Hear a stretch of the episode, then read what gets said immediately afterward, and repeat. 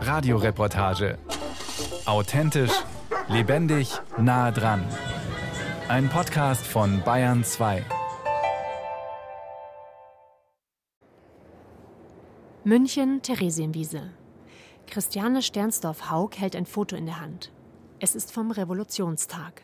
Ja, wir sehen am Fuß der Bavaria, wir sitzen jetzt vor der Bavaria, eine Menschenmenge, die demonstriert für Frieden und eine bessere Gesellschaft. Und was auffällig ist auf dem Foto, im Vordergrund zumindest, man sieht lauter Röcke, also lauter Frauen. Ein Indiz dafür, dass die Frauen an der Revolution sehr begeistert und in ziemlichen Massen teilgenommen haben. Das Foto war für Christiane Sternsdorf-Haug der Auslöser für eine Suche. Wer waren die Frauen hier?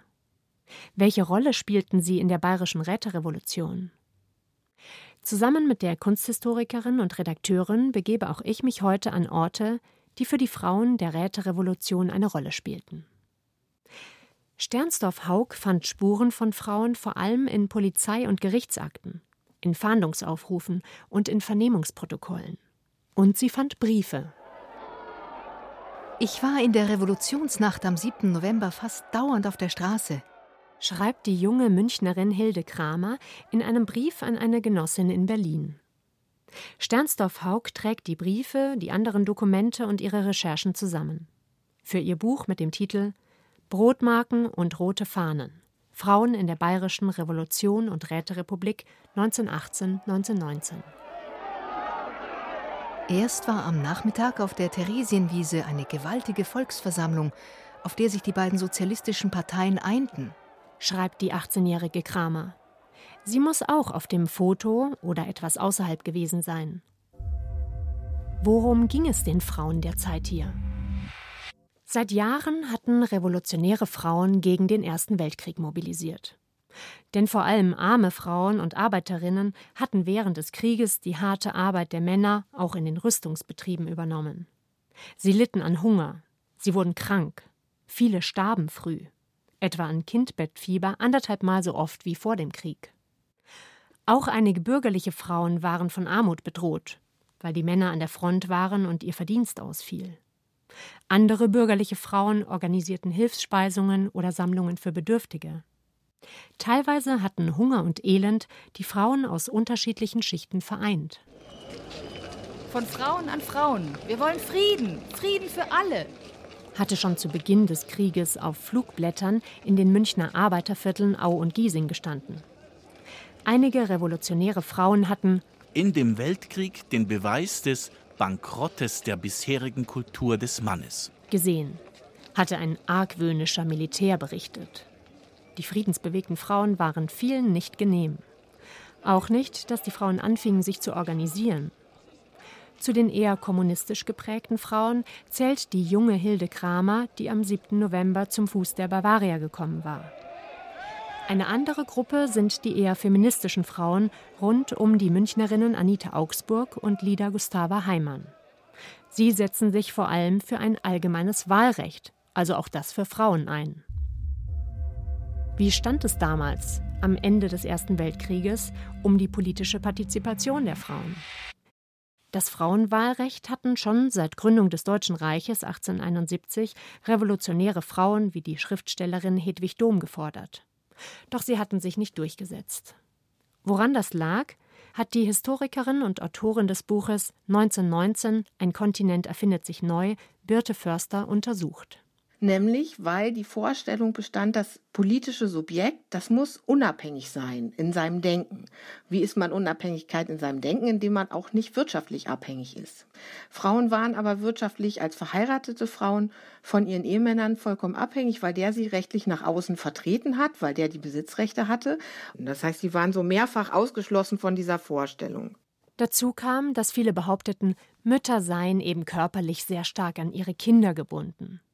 Das heißt, Frauen galten nicht als unabhängiges politisches Subjekt. Und diese Vorstellung gibt man am ehesten in Ländern auf, die sehr agrarisch sind. Neuseeland, Finnland, die skandinavischen Länder, weil in ländlichen Gesellschaften diese Aufteilung, Männer verdienen das Geld und Frauen sitzen zu Hause und sticken und machen die Wohnung schön, die funktioniert da sowieso nicht, weil auf Bauernhöfen ist es ganz oft so, dass Frauen den wirtschaftlich profitableren Teil der Landwirtschaft betreuen, nämlich das Vieh, also Milchherstellung und Eier und so weiter. Das sind Dinge, die viel Geld einbringen. Getreide, das dauert eher länger. Und auf dem Hof gibt es keine so starke Trennung in Arbeitsplatz und Zuhause, die erst durch die Industrialisierung und Verstädterung aufkommt. Von den agrarischen Ländern breitet sich also auf dem europäischen Kontinent eine Welle aus. Immer mehr Frauen verlangen das Wahlrecht. Aber auch ohne zu wählen sind viele schon lange politisch aktiv. In Vereinen, im Alltag, auf der Straße. Sie wollen vor allem Frieden und wählen. Im Laufe des Jahres 1918 spitzt sich die Situation zu. Im Januar streiken Frauen und Männer für den Weltfrieden, auch in Rüstungsbetrieben. Viele Frauen werden verhaftet, wie die Revolutionärin Sonja Lerch. Am 7. November nun stehen sie also auf der Theresienwiese. Ein Demonstrationszug bildet sich, an der Spitze der Anführer der unabhängigen Sozialdemokraten Kurt Eisner. Die junge Hilde Kramer zieht mit los durch München. Tausende Arbeiterinnen und Arbeiter schließen sich an. Und Soldaten, obwohl die Militärführung noch versucht, sie in den Kasernen einzusperren. Als wir zur Türkenkaserne kamen, fingen uns die Augen an zu brennen, denn die Luft war noch erfüllt von dem scharfen Gas der Bomben, die die Offiziere auf die Soldaten und die Volksmenge warfen. Wir erfuhren dann, dass schon fast alle Münchner Soldaten gemeutert hatten. Das war sieben Uhr abends am 7. November. Hilde Kramer folgt einem Soldaten in den Matheserbräu. Hier gründen sie in der Revolutionsnacht einen Rat, den Soldatenrat. Da habe ich eigentlich das größte Erlebnis gehabt. Gesprungen und gejubelt haben wir, und in die Arme sind wir uns gefallen in jener Nacht. Später in der Nacht rufen die Soldaten und Arbeiter im Landtag den Freistaat Bayern aus. Sie erklären König Ludwig III. für abgesetzt und dieser flieht. Damit befreien sich die Menschen in Bayern zwei Tage vor denen in Berlin von der Monarchie. Am zweiten Tag gelang es mir, in den Landtag hineinzukommen. Ich bot mich für alle Arbeiten an und fand zunächst in der Wachstube Beschäftigung. Schon nach wenigen Stunden holte man mich hinaus ins Sitzungszimmer des Soldatenrates, um zu tippen. Am Tag nach der Revolution schließen sich der neu gegründete Soldatenrat sowie weitere Arbeiterräte und Bauernräte mit Teilen der Landtagsabgeordneten zu einem provisorischen Nationalrat zusammen. Vorsitzender wird Eisner. Sie entscheiden an diesem Tag keine Privilegien mehr für den Adel. Und Frauen dürfen wählen und gewählt werden. Nach drei Tagen belegte mich die Propagandakommission des Soldatenrates mit Beschlag. Und da ich sah, dass hier etwas Neues zu schaffen war, ging ich gern dorthin. Jetzt arbeite ich dort, hab das ganze Büro in Gang gebracht. Jetzt suchen wir die Nummer 16 bis 23. Also, wir suchen den Ort, wo der ehemalige Landtag war. Im damaligen Landtag in der Prannerstraße in der Innenstadt Münchens tagt der Provisorische Rat. Auch hier wird etwas für die Frauen damals Entscheidendes geschehen. Eisner ernennt, denn Wahlen müssen erst noch stattfinden, von 256 Mitgliedern auch acht Frauen, darunter Anita Augsburg und die Armenpflegerin Luise Kieselbach. Den engagierten Frauen, kommunistischen wie feministischen, ist gemeinsam, Sie hoffen auf eine neue Gesellschaftsordnung. Sie entwickeln Utopien. Sie wehren sich gegen die reaktionäre, frauenfeindliche Politik der Kirche. Und sie begeistern sich für die Revolution. Die Nacht wurde zum Tage, man brauchte keinen Schlaf, schreibt Lida Gustava Heimann in ihrer gemeinsamen Autobiografie mit Anita Augsburg. Nur eine lebendige Flamme brannte, sich helfend beim Aufbau einer besseren Gemeinschaft zu betätigen. Anita Augsburg schien zu jener Zeit 20 Jahre verjüngt. In den nächsten Wochen führt der Rat unter Eisner den Acht-Stunden-Tag ein, schafft die Aufsicht der Kirche über die Schulbildung ab und das Gesinderecht, was die Arbeitsbedingungen für weibliche Haushaltshilfen, die sogenannten Dienstmädchen, erheblich verbessert. Die Entscheidungen dieser Zeit finden jedoch nicht alle gut. Missliebig ist ihnen vor allem das System aus sich gründenden Bauern-, Arbeiter- und Soldatenräten. Eisner will zwar gar kein alleinstehendes Rätesystem, sondern eine Mischform aus Räten und Parlament, doch vielen ist selbst das zu viel. Sie wollen ein rein parlamentarisches System. Was unterscheidet die Räte von den damaligen Parlamenten? Die Münchner Forscherin und Autorin Sternsdorf Haug. Ins Parlament kommen natürlich Leute, die auf irgendeine Weise Geld haben, bekannt sind, Akademiker sind, also so ein einfacher Arbeiter im Parlament ist ja bis heute die totale Ausnahme. Damals lag das auch daran, dass viele Parlamente ein Zwei- oder Drei-Klassen-Wahlrecht hatten, wo die Stimmen von Adligen und akademischen Männern viel mehr zählten als von Arbeitern. Während bei den Räten das natürlich nicht so war. Da haben die Arbeiter eben den Schlossergesellen aus ihren Reihen gewählt gewählt wird aus der Mitte derjenigen, mit denen man soziale Kontakte hat. Also die Belegschaft eines Betriebs hat Betriebsräte gewählt, die Soldaten haben einen Soldatenrat gewählt, alle zusammen. Die Delegierten haben dann wieder Delegierte gewählt, sodass eben das basisdemokratische Prinzip daraus bestand, dass man eben direkt wählt. Nicht via Partei, sondern direkt Menschen, die man auch normalerweise kennt, weil sie aus dem eigenen Umkreis kamen.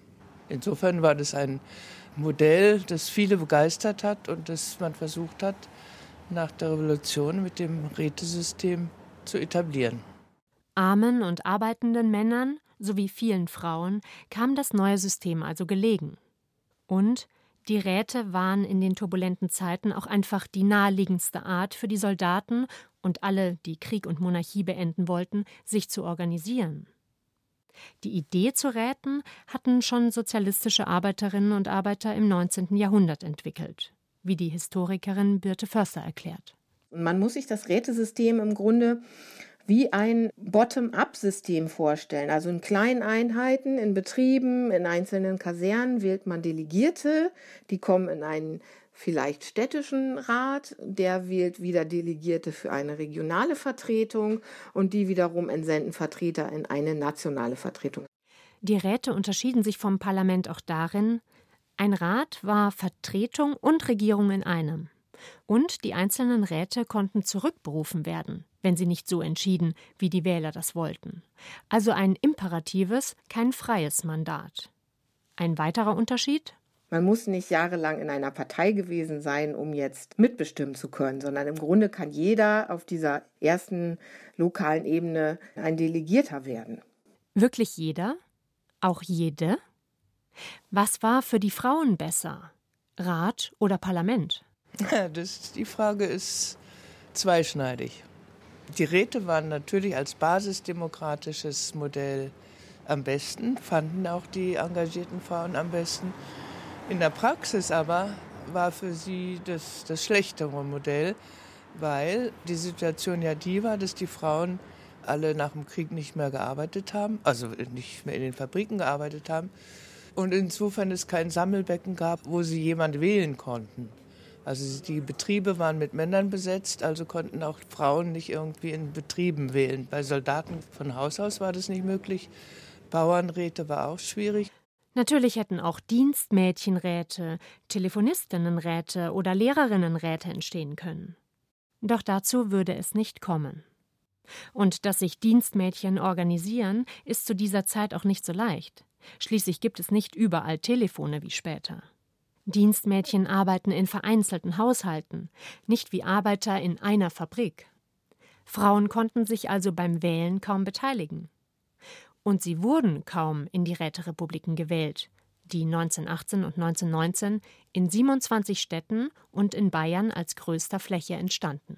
Und wenn Sie jetzt überlegen, dass in 28 deutschen Städten 50 Frauen in den Räten vertreten waren, dann kann man sagen, was sozusagen die Repräsentation von Frauen angeht, ist die parlamentarische Demokratie der bessere Weg, weil die Räte eben oft in männerdominierten Einheiten gewählt wurden.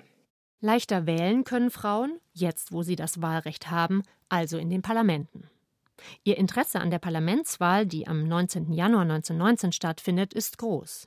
82 Prozent der Frauen im Deutschen Reich wählen. Doch auch im nationalen Parlament, dem Weimarer Reichstag, landen zu rund 90 Prozent Männer. Im Parlament sind die Frauen also auch nicht ihrem Bevölkerungsanteil von 52 Prozent entsprechend vertreten. Genau das aber wollen viele engagierte Frauenrechtlerinnen, damals wie heute.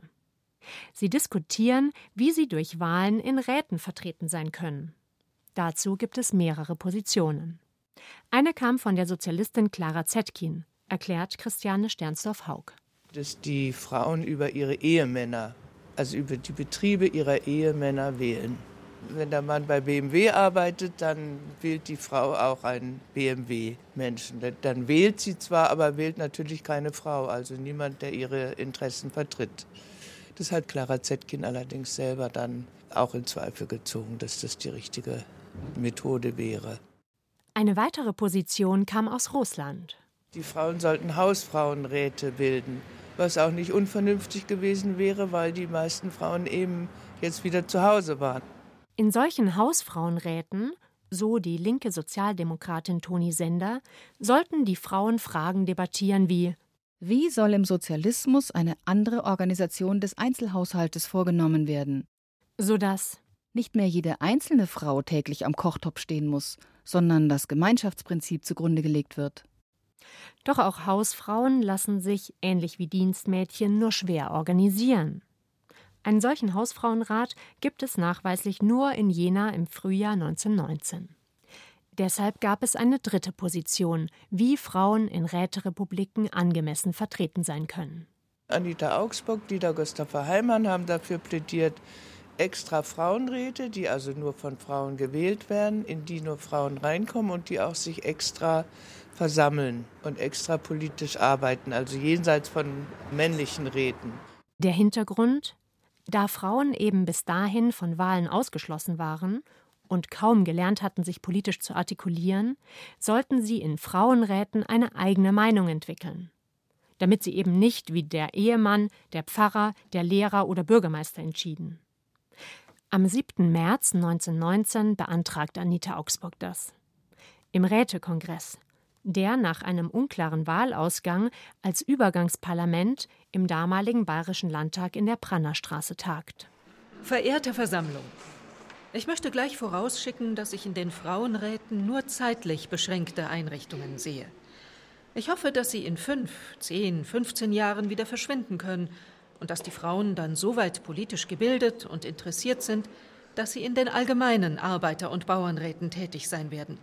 Aber für die Zwischenzeit halte ich es für notwendig, dass Frauenräte eingerichtet werden, dass die Politik nicht beschränkt wird auf den Verkehr der Männer im Wirtshaus, auf das Zusammenkommen der Männer untereinander. Was passiert mit dem Antrag? Wünscht jemand gegen den Antrag zu sprechen? Genosse Oerter gegen den Antrag. Genosse Oerter erklärt, er sei nicht richtig gegen den Antrag. Aber er sei so bedeutend, man möge ihn erstmal vertagen. Ebenso argumentiert ein Genosse Nikisch. Der Antrag ist abgelehnt. Ja, es wurde in alter Manier eigentlich weitergearbeitet. Frauen haben nichts zu sagen oder wenn sie was zu sagen haben, so wie bei Anita Augsburg, wird es eher ins Lächerliche gezogen oder als nebensächlich oder ja, nicht wichtig behandelt. Und es gab da allerdings natürlich schon auch unter den Männern zum Beispiel einen Erich Mühsam, der den Frauen beiseite gestanden hat. Also es waren vor allen Dingen die, die anarchistischen und kommunistischen Männer, die den Frauen zur Seite gestanden sind bei ihrem Antrag. Aber die waren die Minderheit. Die Mehrheit war SPD. Zu dieser Zeit herrscht Unruhe. Graf Arco auf Valley hatte Kurt Eisner erschossen. Der Landtag hatte sich selbst abgesetzt. In dieser Situation rufen am 7. April Anarchisten, unabhängige Sozialdemokraten und der Revolutionäre Arbeiterrat die Räterepublik Bayern aus. Frauen sind in hohen Ämtern nicht zu finden. Einzelne Rätinnen gibt es aber in Bauern- und Arbeiterräten, auch auf dem Land zwei historische Orte. Das eine in der Prangerstraße, der Prangerstraße. Vom Landtag, wo der Antrag auf Frauenräte abgelehnt wurde, begeben wir uns nun an den letzten Ort auf der Spurensuche nach Frauen in der bayerischen Räterevolution. In der Räterepublik Braunschweig übrigens passiert etwas Historisches in dieser Zeit, so die Historikerin Birte Förster. Da übrigens gibt es die erste Volkskommissarin für Volksbildung.